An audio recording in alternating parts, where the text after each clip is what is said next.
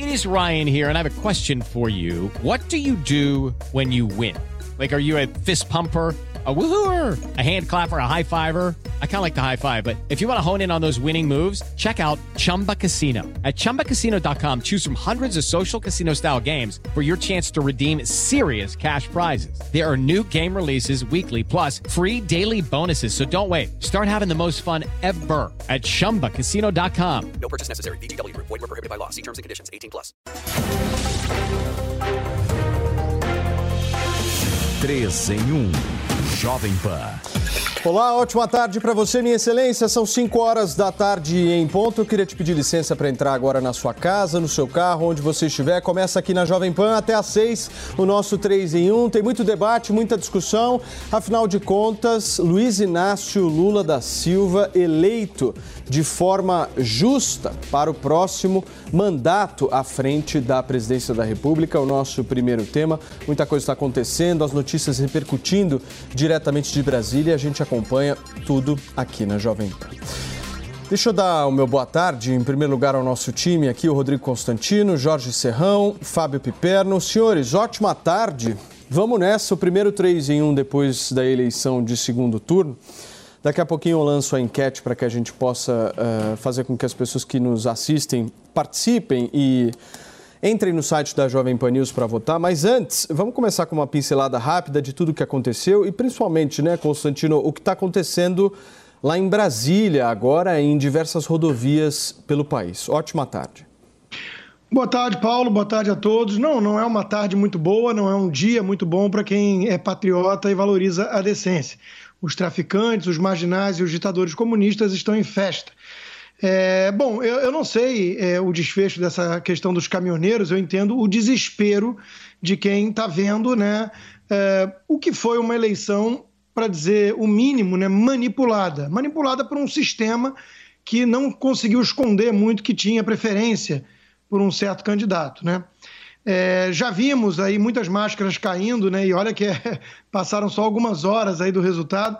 Né, o, aqueles companheiros ditadores que tiveram que ficar escondidos durante a campanha, a gente não podia nem lembrar do elo, né? Maduro, Daniel Ortega já estão todos parabenizando é, Lula, inclusive Maduro sendo chamado de presidente da Venezuela por jornais como o Globo. O presidente argentino já foi para o Brasil, né? Parabenizar o seu companheiro e lembrar que o futuro do Brasil é meio sombrio se seguir os passos da Argentina, que tem 100% de inflação. A chuva de picanha é, não, não vai se tornar realidade desse jeito. Já temos a Glaze Hoffman dando entrevistas e falando que o Auxílio Brasil é um programa muito importante e que devem continuar com esse programa, aquele que chamaram de eleitoreiro e que o PT votou contra. É, o orçamento secreto são os milagres da eleição, Paulo. O orçamento secreto, aquele maior esquema de corrupção do Brasil, maior até do que mensalão e petrolão, já voltou a ser emendas parlamentares e o senador Rodrigo Pacheco estaria negociando com Lula já a manutenção disso.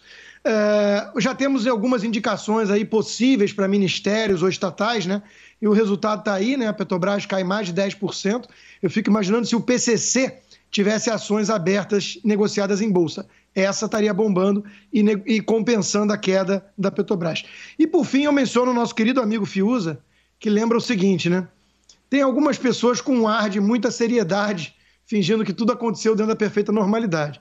Eu prefiro não levar tão a sério assim bagunça. Deixa eu abrir a enquete da Jovem Pan News no nosso site para que você possa correr lá no site da PAN, votar, participar. Eu quero saber de vocês hoje, nesse primeiro dia após segundo turno, se Lula vai ter ou não dificuldade de governar com um Congresso eh, da maneira como foi eleito no último dia 2 de outubro, com uma participação um pouco maior de parlamentares à direita. Você acha que Lula vai ter ou não dificuldade? Praticamente 70 a 30, 69,05% respondendo que sim e 30,95% respondendo que não. Corre lá no site da PAN, dá a sua opinião. Ao longo do programa eu vou atualizando aqui o resultado. Piperno, sexta-feira você veio com uma gravata vermelha e hoje verde. Isso é provocação, né? Boa tarde, Paulo Matias. Um abraço, colegas. Informou algum usei a gravata na sexta-feira porque eu disse que fazia parte do rodízio e antecipei que usaria verde hoje. independentemente do resultado. Claro que muita gente pode conectar isso a algum sentimento de esperança e tal, e é óbvio que eu tenho esperança de dias melhores e que nos próximos quatro anos eu não discuta mais, por exemplo, é, insegurança institucional, se vai haver golpe ou não, se vai haver invasão do Supremo ou não, se vai haver aumento ou não do número de ministros no STF para o presidente de plantão poder nomear mais gente, se vai haver, por exemplo, a farsa das rádios, como aconteceu na semana passada, se vai haver, por exemplo, silêncio diante dessa exibição dos jagunços políticos que estão aí incentivando os caminhoneiros, por exemplo, a invadir, a enfim, fazer esses bloqueios em estradas. Então, Paulo, tenho sim esperança de um novo país, porque é claro que a gente está exausto, ninguém mais quer a parte de bem da sociedade brasileira, ela não quer mais voltar a discutir essas coisas que pareciam triviais. A gente tem que passar esse tempo todo discutindo se isso aqui é ou não uma, uma Venezuela, ou vai virar ou não uma Venezuela, como se os dois países não fossem bem diferentes e se o governo eleito, se o, se o presidente eleito agora já não passou pelo governo, aliás, com bastante sucesso. A gente tem que discutir, por exemplo, figuras como a, a seriedade de figuras como Padre Kelmon, que, veja, Padre Kelmon é um dos, um dos pilares, aí, uma figura praticamente quase que mitificada por quem exatamente defende e fala em nome de Deus toda hora. Que Deus é esse? Não é? Que Deus é esse? Se seria o Deus, o Deus da farsa? É evidente que não. Então, agora a gente volta a viver um período de mais normalidade e principalmente responsabilidade, como aconteceu, por exemplo, até 2010. Eu acho que boa parte do Brasil tem saudade disso. Né? O momento em que o país ah, foi muito mais próspero do que nesses últimos anos e, principalmente, um período no qual a gente não discutia esse assalto às instituições como a gente se habituou a fazer nesse, nesses últimos tempos. É óbvio que o governo Lula vai nomear agentes que nós vamos contestar, outros a gente vai, né, enfim, aplaudir, vai tomar medidas que a gente vai poder contestar ou não que a gente vai poder criticar ou não. Agora, o fato é que em momento algum nesses próximos quatro anos a gente vai ter que, mais uma vez, debater a questão da segurança institucional, do assalto às nossas instituições, como a gente viu até recentemente, e não é à toa que o país, pela primeira vez, derrotou um presidente incumbente que tinha né, todo, todas essas más intenções né, nos seus costados. Serrão, temos Lula presidente. O que, é que nós podemos esperar? Saudações, meus amigos, meus amados haters. Hoje é dia das bruxas, dia bom para a gente fazer uma análise política sobre o eleitorado, sobre o que foi a eleição de ontem. Uma eleição demonizada, hein? Eu vou dizer para vocês, Deus queira que não repetir, venhamos a repetir no Brasil o que aconteceu nessa eleição. Foi um verdadeiro desastre institucional.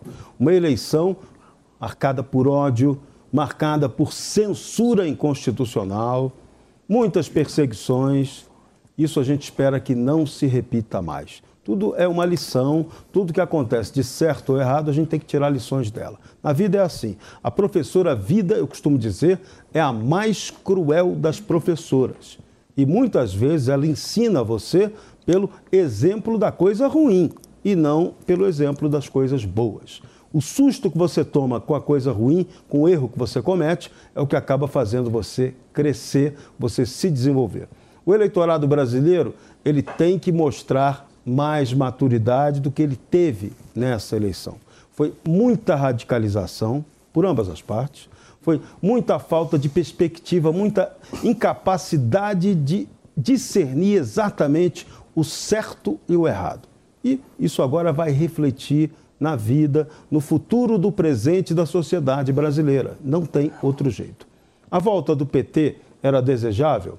Para grande parte da população não era. Para 95 milhões de eleitores que não votaram no Lula, não era. Mas uma parte um pouco menor que isso votou, elegeu, o sistema elegeu, a juristocracia, o nosso establishment elegeram Lula. E mais, hein? E digo mais, está lá no artigo hoje que eu publico no site da Jovem Pan, na verdade, o grande vencedor dessa eleição presidencial foi o sistema globalitário que manda de fora para dentro no Brasil. Que esse sim era quem tinha todo interesse na mudança de poder, na saída de Jair Bolsonaro.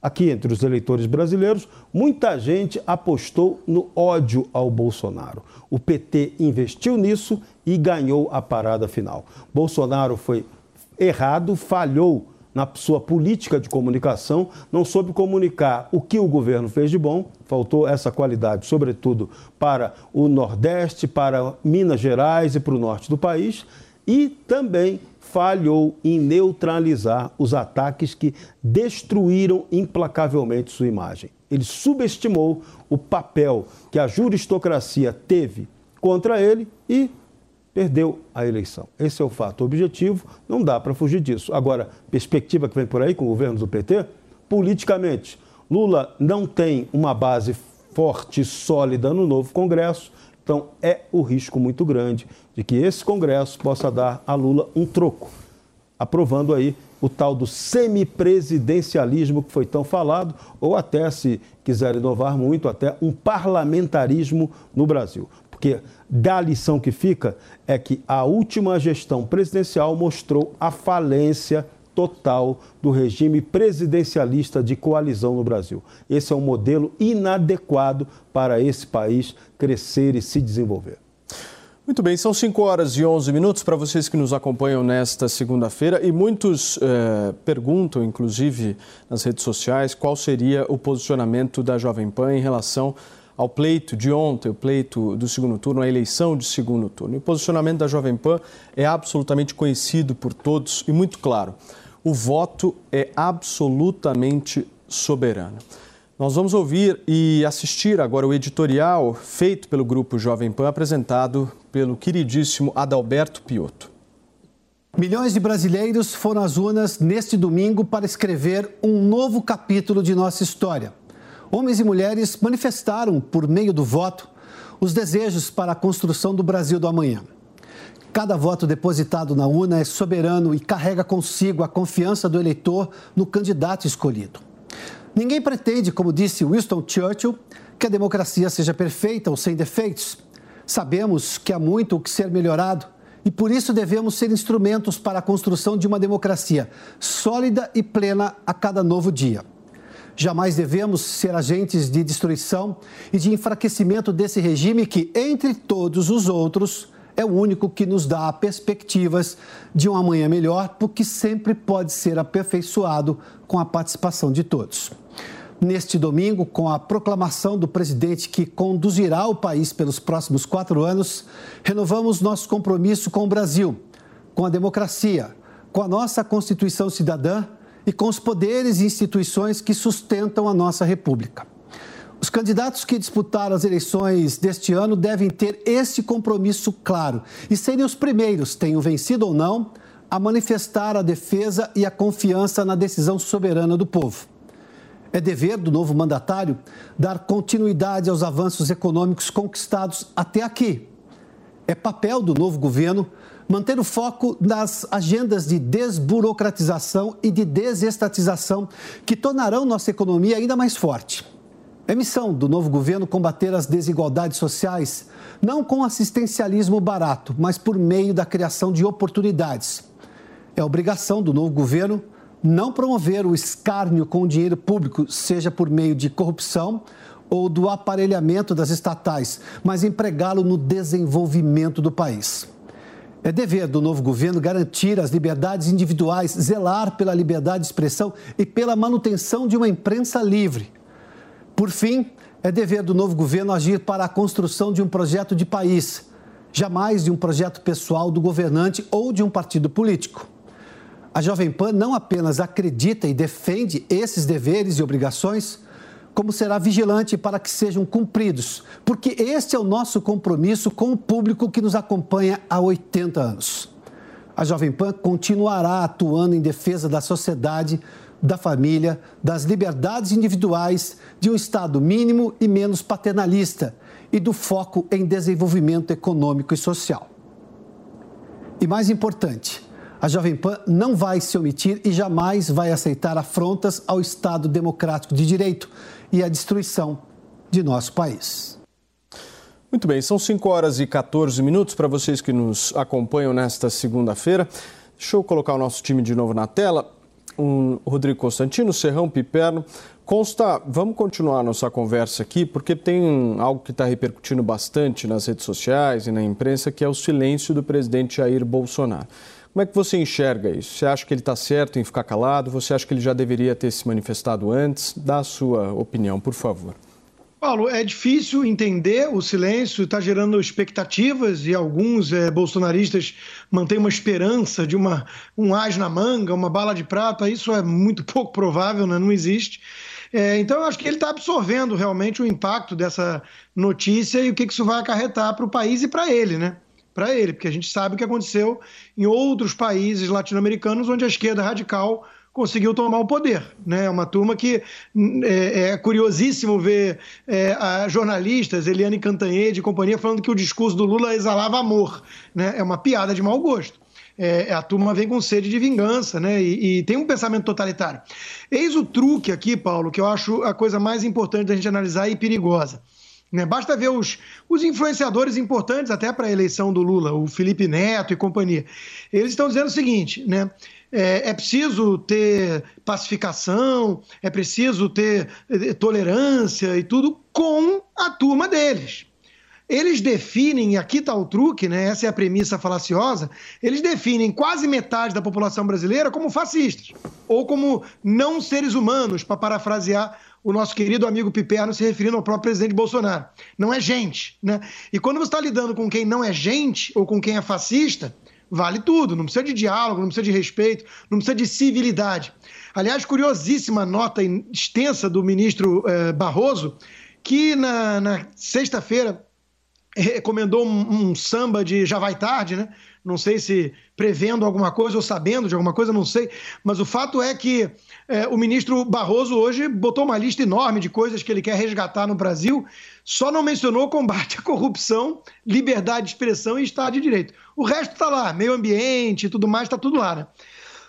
Então, Paulo, vão ser tempos difíceis à frente e o esforço de Bolsonaro, e não só dele, mas dos bolsonaristas e dos patriotas em geral, vai ser mitigar o estrago. O estrago está contratado.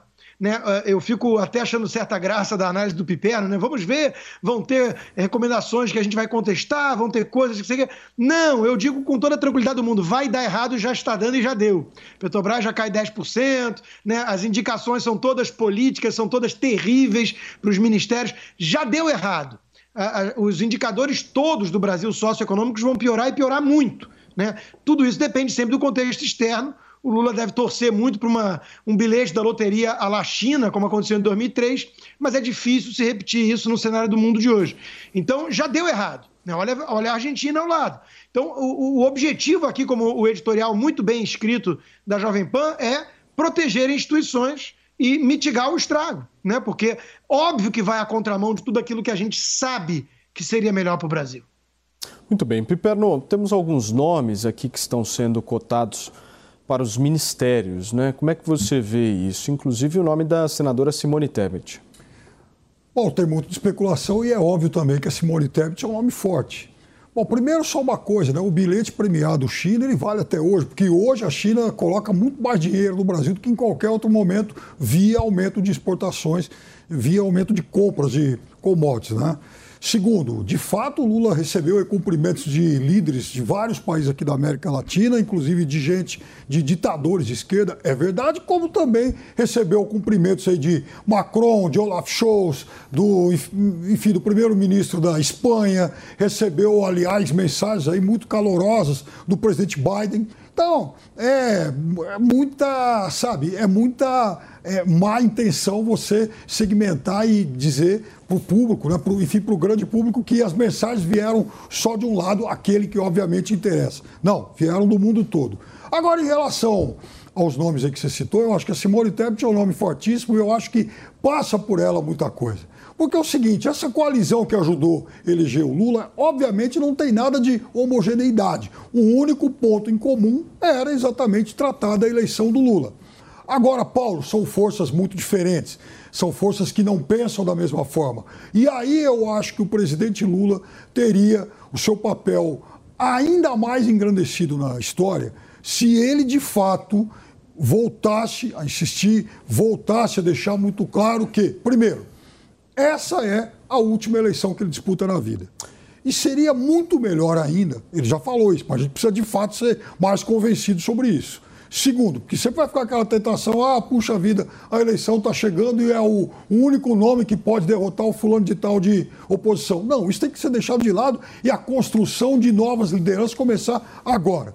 Segundo, Pedro, nunca existiu uma liderança no Brasil que disse que era contra a reeleição e que não se reelegeu ou tentou se reeleger, né? Nunca existiu também, Paulo, uma liderança do tamanho do Lula que, mais uma vez, chega pelo voto ao poder. Mas, pelo menos em uma coisa tem que dar um crédito ao Lula. Em 2009, 10, tinha um bando de aloprados do PT pensando em mudar a, Constitu... lá, a Constituição, porque naquele momento, no auge da popularidade, quando o Lula tinha 70%, 80%, eles queriam mudar a Constituição para que o Lula pudesse ser candidato de novo. E foi ele que falou: não, vamos respeitar a Constituição. E eu acho que o papel dele se tornaria ainda maior se nesse momento ele deixasse muito claro que essa foi a última eleição da carreira política dele e mais do que isso, dar um passo à frente. Ou seja, trabalhar para que o seu sucessor seja alguém fora do campo do PT a gente tem que pensar no modelo concertação do Chile. Modelo concertação do Chile elegeu gente do Partido Democrata Cristão e do Partido Socialista, todos eles juntos. Então está na hora da gente pensar nisso, até para que a gente possa alargar esse espectro, essa coalizão que vai dar sustentação a ele. Porque quanto ao fato dele ter ou não apoio no, enfim, no Congresso, isso vai ser relativamente fácil já recebeu ligação do Arthur Lira, do Ciro Nogueira. Quer dizer, esses caras querem continuar no jogo. E esses caras sabem que eles precisam estar bem com o poder de plantão. E é óbvio que o Lula também não nasceu ontem e sabe que precisa desses caras. Aliás, o Bivar também. O Bivar, inclusive, já, já se imagina presidente da Câmara com o apoio do Lula. Ele que é do União Brasil. Então, é óbvio que o Lula vai conversar com, to com todos esses setores, mas eu acho que isso não basta. Constituir maioria parlamentar é importante para governar, mas tem uma importância restrita ao curto prazo. O fundamental é o Lula trabalhar para que seja, para que emerja uma, uma, uma liderança que não seja do PT. Serrão, eu acabei de eh, receber a, a, orientação aqui do nosso diretor Edu Novak de que nós recebemos aqui um comunicado da Secretaria de Comunicação do Palácio do Planalto dizendo que o presidente da República não falará hoje. Ou seja, nós passaremos mais de 24 horas da eleição sem um pronunciamento oficial do presidente da República. É, isso não é o ideal, até porque Bolsonaro tem que dar satisfação a mais de 80 milhões de eleitores que votaram nele. Então, essa talvez não seja a melhor das estratégias, mas a essa altura do campeonato, falar em estratégia de comunicação desse governo, que pecou exatamente por falhar na estratégia de comunicação, pode ser até uma certa redundância antipática da minha parte. Sobre o governo que vem por aí, Lula não vai poder governar como governou da outra vez. Esse é o ponto que é inegociável. Esse novo Congresso Nacional, ele não, é, não tem nenhum perfil marav maravilhoso de transformação, de alta qualidade, não. Ele tem ali um jeitinho centro-direita, mais para centro do que para direita, com o centrão mandando para valer. E o centrão, o projeto do centrão é muito objetivo. O centrão quer ser governista sempre ele depende do papel governista. Então, haverá aproximação natural dos parlamentares do Centrão e do, daqueles partidos que estavam com Bolsonaro para fazer alguma composição com o Lula. Pode haver aí uma oposição crítica ao Lula? Até pode. Também tem o risco, que eu já falei ainda há pouco, da questão do semipresidencialismo. Já se falava que se Bolsonaro fosse reeleito, o Congresso poderia aprovar um semipresidencialismo que só valeria, o papo era esse, né, para a próxima gestão presidencial. Mas não, hein? Se o Congresso quiser, ele chega e aprova um semipresidencialismo que já vale para a gestão do Lula. E aí, como é que fica? E se quiserem radicalizar mais e resolverem aprovar aí um parlamentarismo e colocarem aí um plebiscito para discutir o parlamentarismo novamente no Brasil? Tudo pode acontecer. O jogo está aberto. Eu repito, insisto, esse modelo presidencialista de coalizão, ele é falido. Ele já nasce pronto para o fracasso. O novo governo do Lula já nasce velho, já nasce esclerosado por ideias que não são adequadas à realidade brasileira. Então, nós teremos que conviver com esse risco. Foi assim a decisão, o sistema assim decidiu, e o povo caberá ao povo ser o grande supervisor fiscal do caos que está vindo por aí. Ponto. Esse vai ser o papel. Quem conseguir sobreviver, parabéns. Quem não conseguir, vai ter que dar o seu jeito. Agora, a luta no Brasil continua sendo pelo respeito ao Estado de Direito, pela liberdade, pela legitimidade das leis e, acima de tudo, pela legalidade. Esse é o nosso compromisso. Foi o compromisso que a Jovem Pan assumiu e é o compromisso que eu garanto que é da maioria esmagadora dos brasileiros. O Consta, é, a, a, ala mais próxima do presidente da, atual, agora, presidente da República eleito, Luiz Inácio Lula da Silva, está defendendo, dentro do núcleo duro da campanha, de que o Ministério da Economia, agora provavelmente o novo Ministério da Fazenda, seja encabeçado por um político.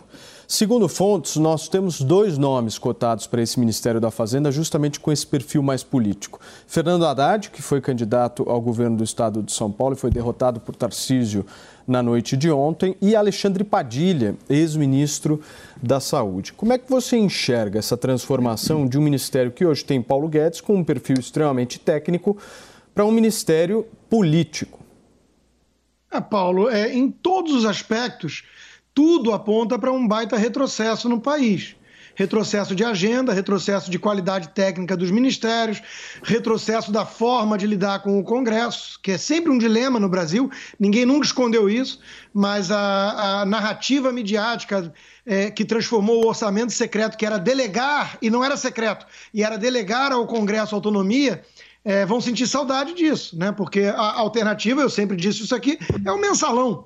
Então, tudo vai deteriorar no país hoje.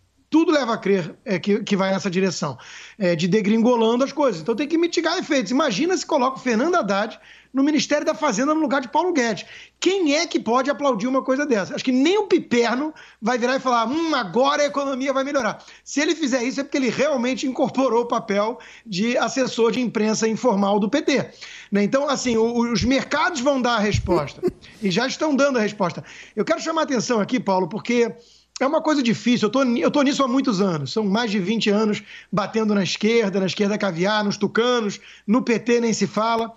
E eu vou continuar fazendo isso, onde for, né? Mas o ponto é o seguinte, Paulo. É, eu fico chocado com a capacidade de alguns tucanos, alguns empresários, alguns banqueiros, alguns executivos, de acreditar nas falácias midiáticas. Né? É, eu lembro de conversar com o CEO de banco, não sei o quê, na época da Dilma, e eles falando: não, mas a Dilma é uma eficiente gestora, né? Eu falava, meu Deus, o cara acreditou na, no Globo, né? Então agora é a mesma coisa. Armínio Fraga, Meirelles, todo mundo, o João Moedo. Não, vamos ver quem vai indicar, cuidado, é preciso tomar, é, respeitar a responsabilidade fiscal, vamos ver o nome. Né? Aí daqui a pouco vai todo mundo, hum, estou decepcionado, realmente. É o, o assessor lá da, da cueca com dólar, né? É que estava do lado do Lula ali na, na, na, na, no pronunciamento, né? Não era o Armínio. Então, de novo, a, a turma caiu nessa uma vez mais. É, errar é humano, né? Mas insistir no erro. Então eles acharam que iam levar Meirelles e Armínio Fraga e não Dirceu e Boulos. É, não foi por falta de aviso, né? Então, Haddad no Ministério da Fazenda, é isso aí. Vamos ver a reação dos mercados se for confirmado algo nessa linha. Mas eu garanto a vocês o seguinte: é dólar muito para cima e bolsa muito para baixo. Piperno, me chamou uh, a atenção ontem no discurso de Lula, não sei se você reparou na mesma coisa Lula esperou Fernando Haddad para che eh, chegar eh, no local onde eles estavam, justamente para que ele pudesse começar o seu discurso. A gente pode eh, entender que Lula apostará em Fernando Haddad como um possível sucessor e dará ultrapoderes, ultrapoderes para ele dentro desse governo? Como é que você interpreta? Porque política tem muito símbolo também, né? E isso é um símbolo, foi pelo menos um símbolo importante. Paulo, veja, antes de responder a sua pergunta, eu só quero lembrar o Constantino de uma coisa. Ele está apostando agora na questão da explosão do dólar e tal. Veja, quem, olha, pensando assim, eu não sei se, eu, eu, não tenho como dizer se o Constantino fez essa mesma previsão 20 anos atrás, quando o dólar chegou a 3,99, logo depois da eleição do Lula. Mas quem comprou essa aposta faliu, porque o Lula foi embora oito anos depois com o dólar a 1,69. Mas, voltando à questão do Haddad, eu não sei, Paulo, hum? qual o cargo que ele vai ter. O que foi, Constantino? O dólar não caiu? 1,69 quando o Lula saiu? Oi? 1,69. O dólar. Desculpa, eu não ouvi a tua pergunta. O dólar estava 1,69 quando o Lula saiu. Exatamente. Dezembro de 2010. Pode checar aí. Me corrija, por favor, se eu tive um lapso de. Veja, chegou a estar tá 3,99 logo depois dele ter ganho, enfim, a eleição. E saiu com 1,69. Você vai conferir esse dado aí. Olha, você deveria ter isso de cabeça. De qualquer forma, o Fernando Haddad, ele vai ter um cargo importante sim no governo. Ele é uma figura importante no PT. Ele foi o último candidato a presidente. Eu não sei se ele vai para a fazenda, se vai para a educação, se vai para alguma área política, eu não sei. Mas é óbvio que ele vai fazer parte disso. É uma figura importante. Foi o petista mais votado da história do partido numa eleição para governador em São Paulo. Né? Perdeu para uma figura também bem avaliada no governo Bolsonaro. A gente pode ter enfim, divergência em relação aos dois, mas também não dá para dizer que o ex-ministro Tarcísio era um moleque ou então era um extremista, como muitos aí. Não é o Adamares da vida. Ele era um, né, um, um técnico que se tornou político, trabalhou inclusive no governo Dilma, ganhou legitimamente a eleição para governador de São Paulo. Não há nada a acrescentar em relação a isso. Tomara que faça um grande governo. Já estabeleceu pontos, inclusive, com o presidente Lula. Né? Já está aberto ao diálogo, no que ele faz muito bem. A gente está falando do presidente da República e do governador daquela que é a terceira maior economia da América Latina, então nem poderia ser algo, ser algo diferente. Agora, é claro que o Haddad vai ter que participar desse governo. Se ele vai ser o, o grande protagonista, se ele vai para a economia, para a educação, ou se vai ser o cara da Casa Civil, não sei. Mas é óbvio que um quadro desse tamanho tem que participar do governo. Até porque, sejamos justos também, é, o PT nos últimos anos não fez tantos quadros assim. Isso é uma realidade que o PT tem que enfrentar. Por isso que eu acho que é o momento também do partido se abrir para que novas lideranças possam emergir. Para vocês que nos acompanham nesta segunda-feira, são 5 horas e 31 minutos. Jovem Pan News. Os pingos nos is. Os pingos nos is. Política, economia e a análise das notícias do dia em um bate-papo com o time de comentaristas que não tem medo de dizer a verdade. Os pingos nos is. De segunda a sexta, na Jovem Pan News. Você sabe que time vai ganhar o Brasileirão? Sabe quem vai fazer mais pontos na NBA? Entende tudo de Fórmula 1? Então não perca tempo. Entre na vaidebob.com e comece a usar seu conhecimento esportivo para se divertir e ganhar dinheiro. São as melhores ODBs do mercado em plataforma segura e fácil de usar. Vaidebob.com, a melhor plataforma de apostas do mundo agora no Brasil.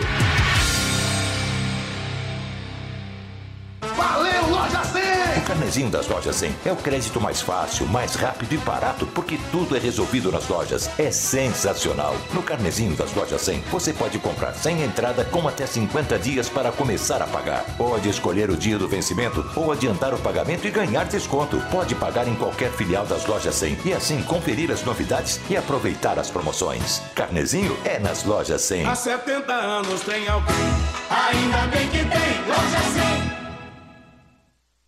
Ei você, que deseja ter seu imóvel, mas não sabe por onde começar? Vou te dar uma super dica. O Consórcio Mage é a opção ideal para você adquirir seu imóvel. Seja casa, apartamento, terreno, comercial ou imóvel rural, com parcelas a partir de 1.463 reais. Você adquire sua cota com até 240 meses e o mais incrível, sem juros e taxa de adesão. Aproveite essa oportunidade. Entre em nosso site e faça sua simulação. consórciomage.com.br. Consórcio Mage. Pensar no futuro é agir agora.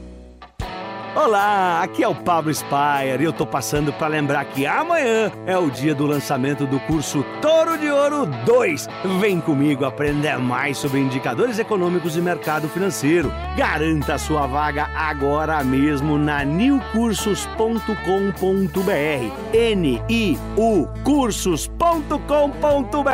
Vai Torinho! Viver é bom encontrar os amigos é bom, sentar em volta da mesa é bom, viver além do comum. Bom, aqui no Barbacoa é assim, a melhor saladas que tem. E o sabor da carne vai além.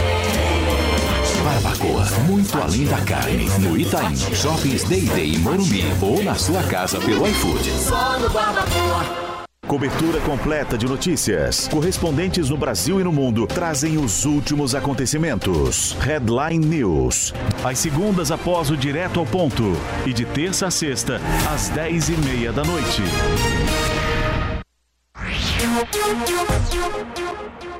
Perdão, só me dá um minuto aqui. Nós estamos ao vivo na Jovem Pan News, são 5 horas e 35 minutos. Para vocês que chegaram agora, a gente está discutindo um pouco da possível composição do novo governo que eh, se inicia aqui no Brasil em 1 de janeiro. Por favor, uh, Piperno, o que, que você gostaria de contestar? Eu já estou checando o negócio do dólar também, viu? Não, isso é uma falácia. Estou chamando não, o VAR aqui. Não, não existe esse negócio do, enfim, do Dirceu e tal. O fato é que tentam exatamente agora. Veja, o assunto mais sério hoje não seria a discussão da- dessa miragem aí de ter ou não Dirceu no governo. Mas sim o papel covarde que o presidente da República faz hoje, não só de não reconhecer a derrota, mas principalmente de não agir para encerrar essa manifestação dos caminhoneiros. Isso é uma cinte, isso é uma vergonha para o país. É, é assim, ele está, inclusive, passando o recibo do seu papel de péssimo perdedor. Constantino, por favor. Bom, em primeiro lugar, é, eu não considero alguém que teve 57 milhões de votos, que conseguiu 7 milhões a mais de voto do primeiro para o segundo turno e que venceu em tudo que é região menos uma do país, eu não considero um mau perdedor, né? É, e que lutou contra toda a imprensa, com raríssimas exceções que foram perseguidas e censuradas, e que lutou contra o próprio TSE, que virou uma extensão do próprio PT, né? Então, Piperno, sejamos um pouquinho mais realistas aqui e magnânimos na vitória, já que o seu lado venceu e estava toda a favela e os presídios em festa ontem. Você tem alguma coisa sejamos- contra a É porque eu vi imagens da turma com fuzil atirando, acho que não era o povo. É proibido ter fuzil no Brasil. Em compensação. Constantino, eu vi a turma da Polícia Federal covardemente tentando bloquear eleitor. Agora, hoje eles não tentando tentam desbloquear a dinheiro estrada. ilegal, que é compra de voto. Hoje eles não fazer tentam a lei desbloquear a estrada. Ah, sim. Não foi isso? É Você o viu, não? Eu vi, eu até, eu até divulguei. Teve um milhão de visualizações no meu Twitter. As imagens da apreensão de dinheiro. Acho que é, é, é pro trabalho da polícia. O, o PT nem Claro, assumiu o poder, apreender dinheiro ilegítimo, sim. Trabalhar? A polícia Aprender não pode trabalhar de crime. Puxa vida, resolveram o que que vai trabalhar nisso bem Brasil, no dia da eleição. Deixa eu trazer aqui a repercussão um pouco de parlamentares dessa eleição de ontem. Coloca o primeiro tweet na tela aí do Novak, por favor, para que a gente possa ler. Esse tweet é do deputado Pimenta, certo, Serrão?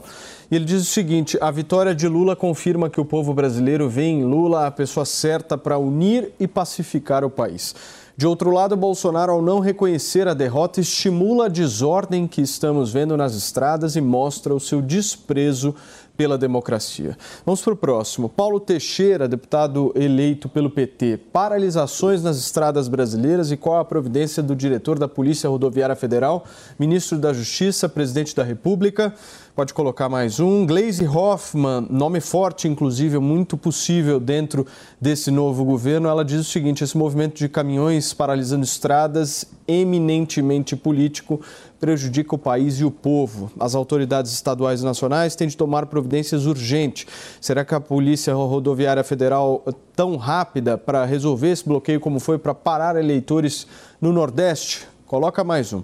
Guilherme Boulos, Serrão, disse o seguinte: imaginem se fosse o MTST ou o MST bloqueando rodovias. O que a Polícia Rodoviária Federal bolsonarista já teria feito.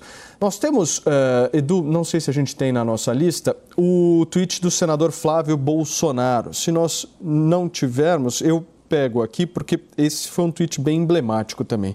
Mas, Serrão, se você quiser comentar esses tweets, obviamente, de parlamentares da esquerda. Sim, dá para comentar dizendo que essa era a narrativa absolutamente previsível e que, eu insisto, hein, parece que essa eleição 2022 é aquela eleição que não acabou. Insiste em não acabar aqui na nossa Brazuela, que o Brasil está seguindo aí o caminho da Brazuela, da Venezuela, já vem seguindo. Me- hoje me- me- um- um- alguns amigos me perguntaram, nós vamos virar a Venezuela. Não, não vai virar. Nós já estamos há algum tempo no desrespeito institucional, na afronta à ilegalidade, no desrespeito constitucional. E isso não é bom, isso não são traços de um regime que se espera democrático. Então, o que a maioria da população quer é o retorno do restabelecimento da ordem.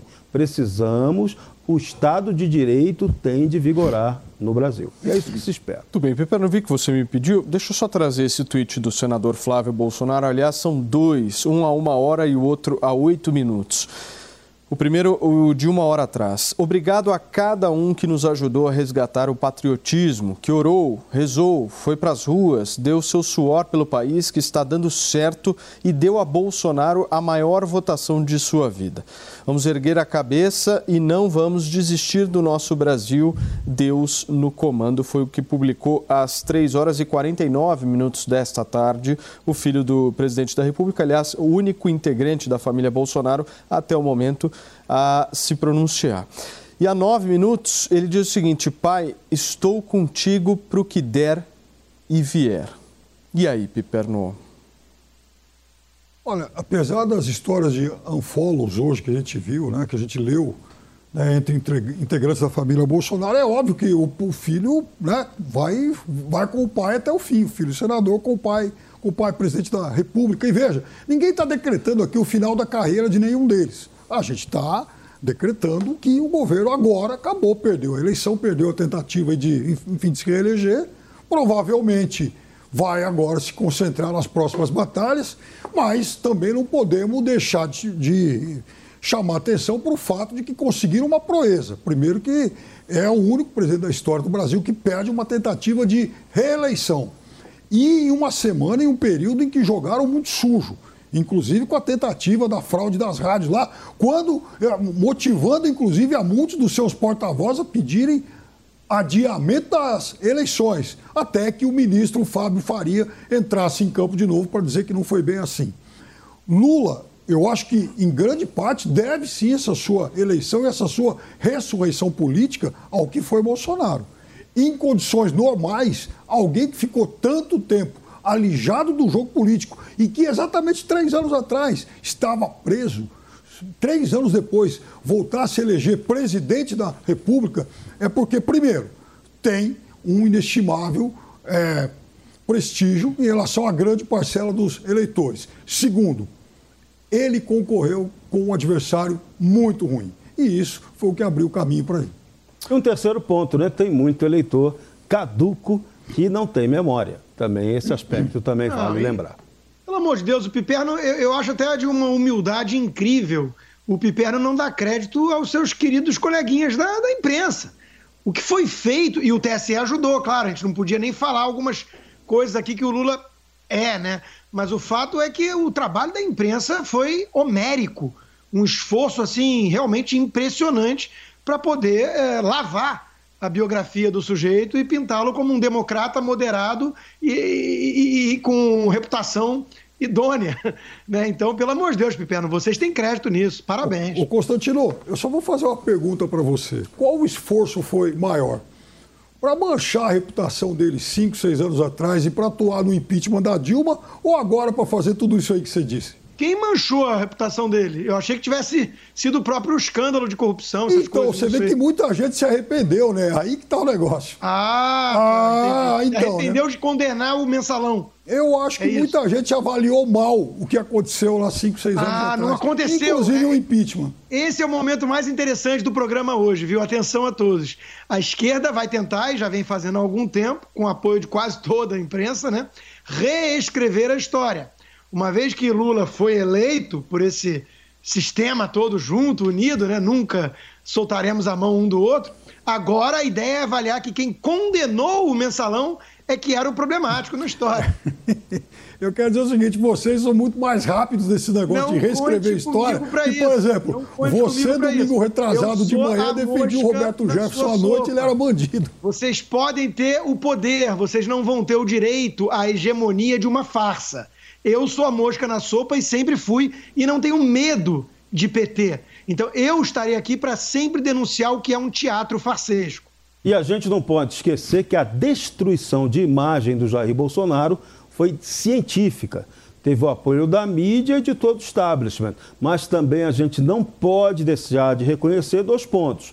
O primeiro, Bolsonaro pouco fez para neutralizar essa destruição de imagem e até acabou colaborando em muitos pontos para que isso acontecesse. Então, Eu- A falta de estratégia de comunicação foi fatal para Bolsonaro. Esse é Subestimar o importante. inimigo Se foi o fatal Bolsonaro para tivesse Bolsonaro. sido, se o Bolsonaro tivesse sido durante o governo inteiro quase, eu sei que é difícil porque aguentar narrativas de falácias pipérnicas não é para qualquer um, mas se ele tivesse sido como ele foi nesse segundo turno, o mandato inteiro, ele teria evitado muito desgaste desnecessário. Isso é fato.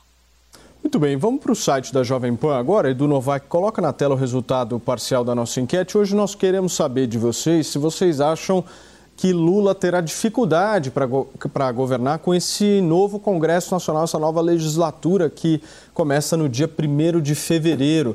72,88% dos nossos votantes, dos nossos participantes, disseram que sim, que Lula terá bastante dificuldade e não somam 27,11% dos mais de 2.500 votos no site da Jovem Pan. Corre lá se você ainda não deu a sua opinião, jovempan.com.br. Muito bem, vamos continuar com a nossa conversa aqui, Serrão, buscando entender um pouco mais. Desculpa, eu só te mandei Por um- favor. um- as cotações do dólar lá em 30 de dezembro de 2010 e eu cometi uma injustiça com o ex-presidente Lula. Eu disse que o dólar estava 1,69, mas na verdade fechou a 1,66. Então um pouquinho menos. Dia 30 de dezembro de 2010, a venda 166. Muito bem. Nós estamos ao vivo aqui na PAN. Nesta segunda-feira são 5 horas e 46 minutos. Jovem Pan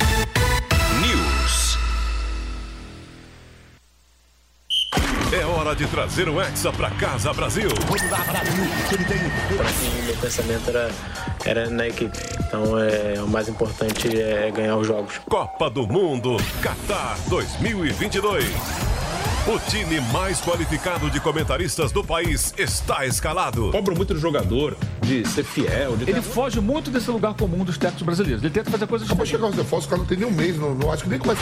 Mas assim, de novo, o desempenho é E você não perde nenhum detalhe. Essa aí passou, essa aí passou, explode a torcida. Você ouve os jogos da Copa pelo rádio e no aplicativo Panflix.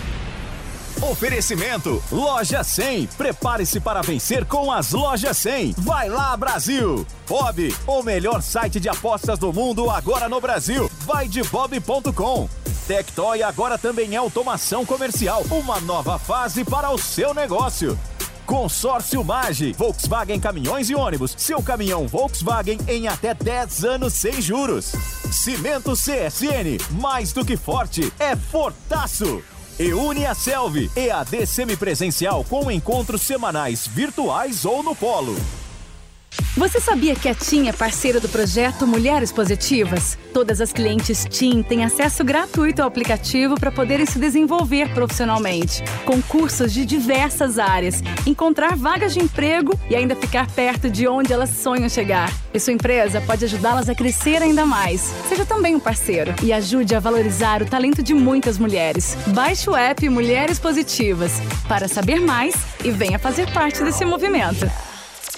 Curta em áudio e vídeo o melhor do jornalismo, do entretenimento e dos esportes do seu celular ou tablet. Panflix. Assista onde estiver, na hora que quiser. Prêmio Jovem Pan Goer de Gastronomia. Os melhores de 2022. Silvio Lazzarini, fundador da Varanda Grill, comemora a vitória na categoria Carta de Vinho no prêmio Melhores na Gastronomia 2022 Jovem Pan Go Air. O sentimento após a vitória foi um sentimento de esforço compensado. Na verdade, a gente sempre, sempre, sempre no dia a dia, sempre pensando no consumidor final, em cada casa, os rótulos e tudo. E nós dedicamos o prêmio para toda a nossa equipe de atendimento. Na próxima segunda-feira, 31 de outubro, a Jovem Pan e a revista Go Air estarão presentes no grande evento da premiação. Na próxima segunda, Augusto Nunes recebe um time de especialistas num debate pontual sobre os temas mais relevantes. Direto ao ponto. Segunda, a partir das nove e meia da noite. Bom, é, eu imagino que seja alguém muito voltado aí, ao, enfim, ao resultado, Piper, a entregar só, obras. Claro. só receber quem nos acompanha através do rádio também, afinal de contas, muitas pessoas chegaram agora. A gente está discutindo sobre Tarcísio Gomes de Freitas aqui no 3 em 1, fazendo uma prospecção, uma análise de como serão esses primeiros dias no governo do estado de São Paulo. Por favor, Piper. Inclusive, cheguei a perguntar para ele sobre a questão das universidades estaduais, se em algum momento ele imaginava cobrar mensalidades nessas universidades públicas. Ele falou que foi categórico nisso, disse, disse que isso não vai acontecer em hipótese alguma. Então, é, São Paulo tem algumas obras paradas, mas também tem muita coisa em construção, muitas obras viárias importantes. Eu espero que tudo isso seja muito bem tocado e faço votos para que faça um grande governo, afinal de contas eu moro em São Paulo. Constantino, o que, que você acha desse novo governo? O Tarcísio se mostrou um bom gestor. É um quadro técnico focado em resultados, trabalha bastante, monta equipes com qualidade. Tudo leva a crer que o estado mais rico do país vai ser bem administrado.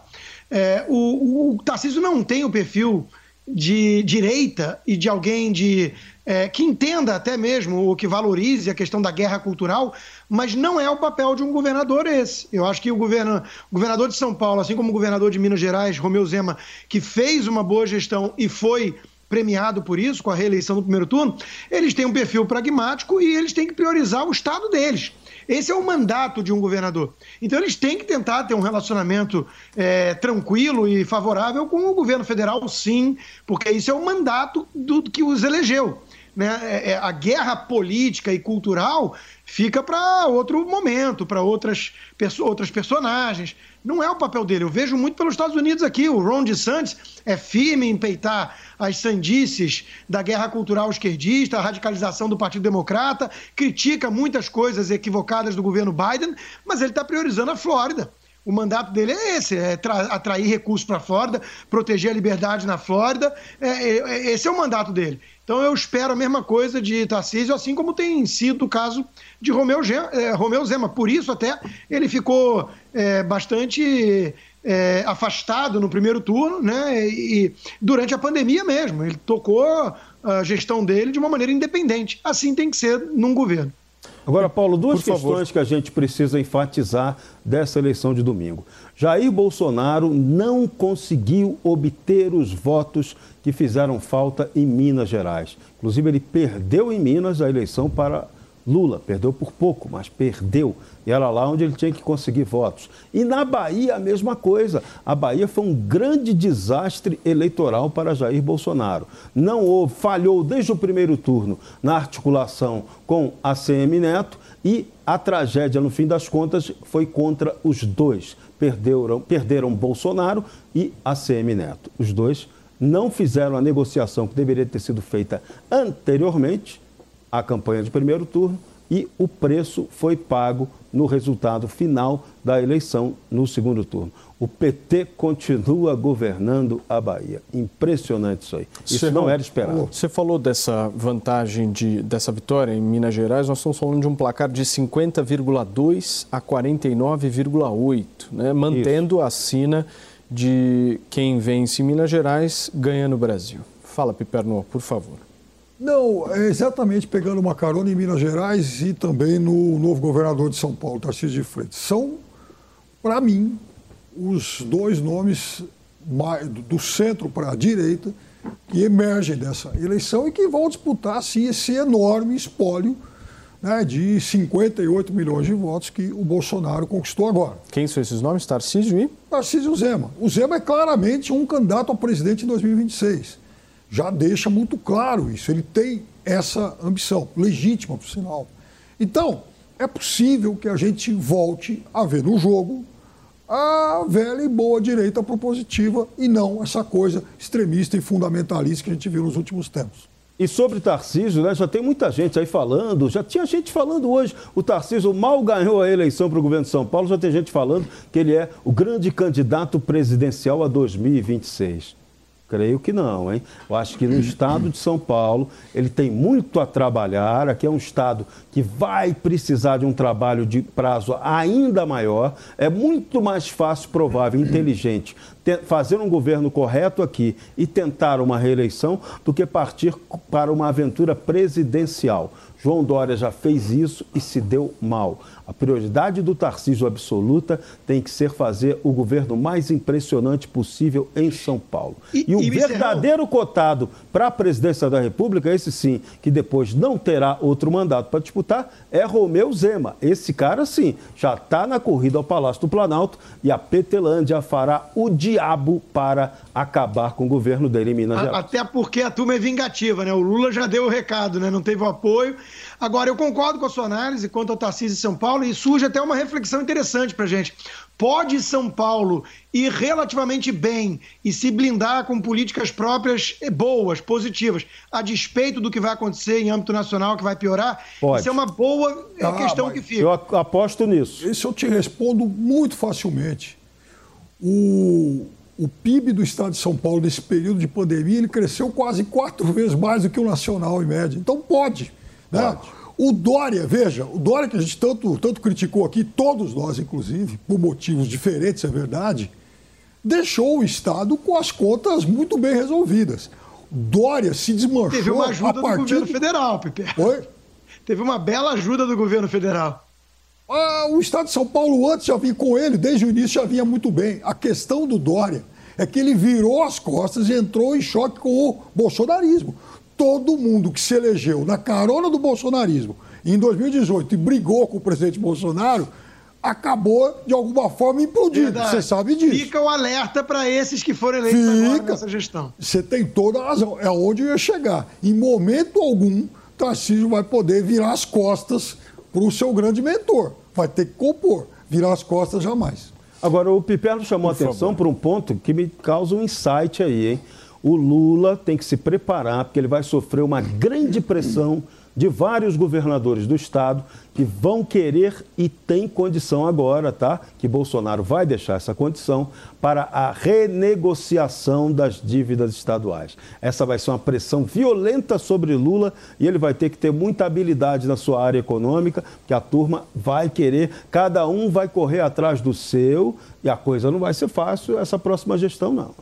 Constantino, eu estou é, verificando os dados aqui, estado por estado das eleições. Vou traçar um rápido panorama aqui para que vocês possam comentar. No Sudeste, o Bolsonaro ganhou em todos os estados, menos Minas Gerais. No Nordeste, o Lula ganhou em todos os estados e o Bolsonaro não conseguiu a vitória em nenhum estado do Nordeste. No Sul, a situação é absolutamente diferente. O Bolsonaro ganhou nos três estados e o Lula não conseguiu ganhar em nenhum. E no Norte, nós tivemos uma divisão: Lula ganhando em alguns, Bolsonaro ganhando em outros. E no Centro-Oeste, região aqui que o Constantino já citou, inclusive eu me lembro na semana passada, o Bolsonaro ganhou em todos os quatro estados do Centro-Oeste. Onde é que você acha que o Bolsonaro perdeu esses 2 milhões de votos, Constar? Não, ele perdeu em vários locais. Né? Ele, ele tinha que ter tido mais voto em São Paulo. Né? Tarcísio teve mais voto que ele, porque tem menos rejeição. Então ele tem parcela de culpa pela postura, pelos equívocos de comunicação e tudo mais. Já falei disso várias vezes, já fiz essa análise, né? Mas é evidente que temos um problema geográfico aí, não dá para negar. O Sul virou um espelho do Nordeste e aí a gente tem que tentar, na minha visão, né, de mundo, libertar os nordestinos dessa prisão, dessa armadilha populista, demagógica da esquerda radical, que explora a miséria e a ignorância para chegar ao poder. E no caso do Norte, que você falou uns e outros, é bom qualificar quais, né? Roraima, 70% Bolsonaro. Não é por acaso, é porque está pertinho da Venezuela. 76, Roraima, né? É. Rondônia deu 70 Bolsonaro, Acre também deu 70 Bolsonaro, Amazonas um, um, uma diferença muito pequena, 51 a 48. Amapá deu também uma diferença muito pequena e Pará deu Lula. É isso, né? E Tocantins isso. também deu Lula. Agora, o mais esquisitão de todos foi o resultado no Rio Grande do Sul. Sim. Que lá Bolsonaro teve uma votação excelente, mas não conseguiu emplacar o Onix Lorenzoni governador. Muito Tomou bem. pau do leite. Edu, coloca na, na tela para mim o resultado parcial rapidinho da nossa enquete. Hoje eu quero saber se você acha que Lula terá dificuldade para governar com esse novo Congresso Nacional. 75% acha que sim e 24% acha que não. Os mais de 3.500 participantes que foram lá no site da PAN votaram, participaram. Nosso muito obrigado. Aliás, muito obrigado à sua gigantesca audiência. Você que nos acompanha aqui na TV Jovem Pan News, você que está no rádio, você que está no YouTube. A semana só está começando, Piperno. Depois tem pagamento de aposta também, hein? Queridos, a gente volta amanhã, hein? Esperamos cada um. Tchau.